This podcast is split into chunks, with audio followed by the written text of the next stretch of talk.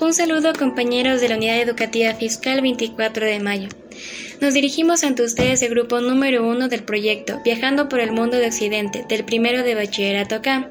Nuestro grupo está integrado por Paredes Sara, mi persona, Belinda Quispe, Gatbailey Seth, Andrade Estefanía y Fernández Doménica. Espinosa. Baruch Espinosa nació en Ámsterdam el 24 de noviembre de 1632 y falleció en La Haya el 21 de febrero de 1677. Fue un filósofo neerlandés de origen sefardí hispano-portugués, heredero crítico del cartesianismo, considerado uno de los tres grandes racionalistas de la filosofía del siglo XVII. Fue criado con la comunidad judío-portuguesa de Ámsterdam. Desarrolló ideas muy controvertidas con respecto a la autenticidad de la Biblia hebrea y la naturaleza de la única divinidad.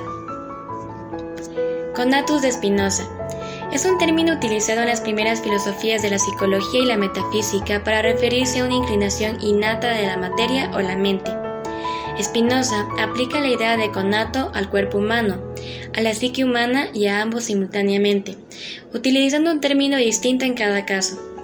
Cuando se refiere a las manifestaciones psicológicas del concepto, utiliza el término voluntas, que significa voluntad.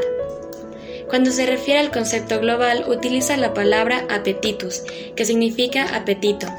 Cuando se refiere al impulso corporal, utiliza directamente el término conatus. A veces expande el término y utiliza la frase conatus esse conservandi, que significa el esfuerzo por la autoconservación.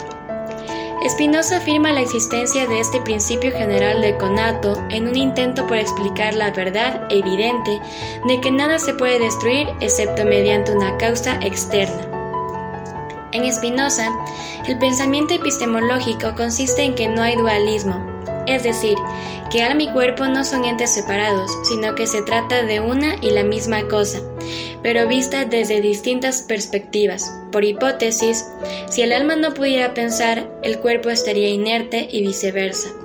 Alma y cuerpo es entonces lo mismo, solo que en el primer término es entendido desde el atributo del pensamiento y en el segundo desde la extensión.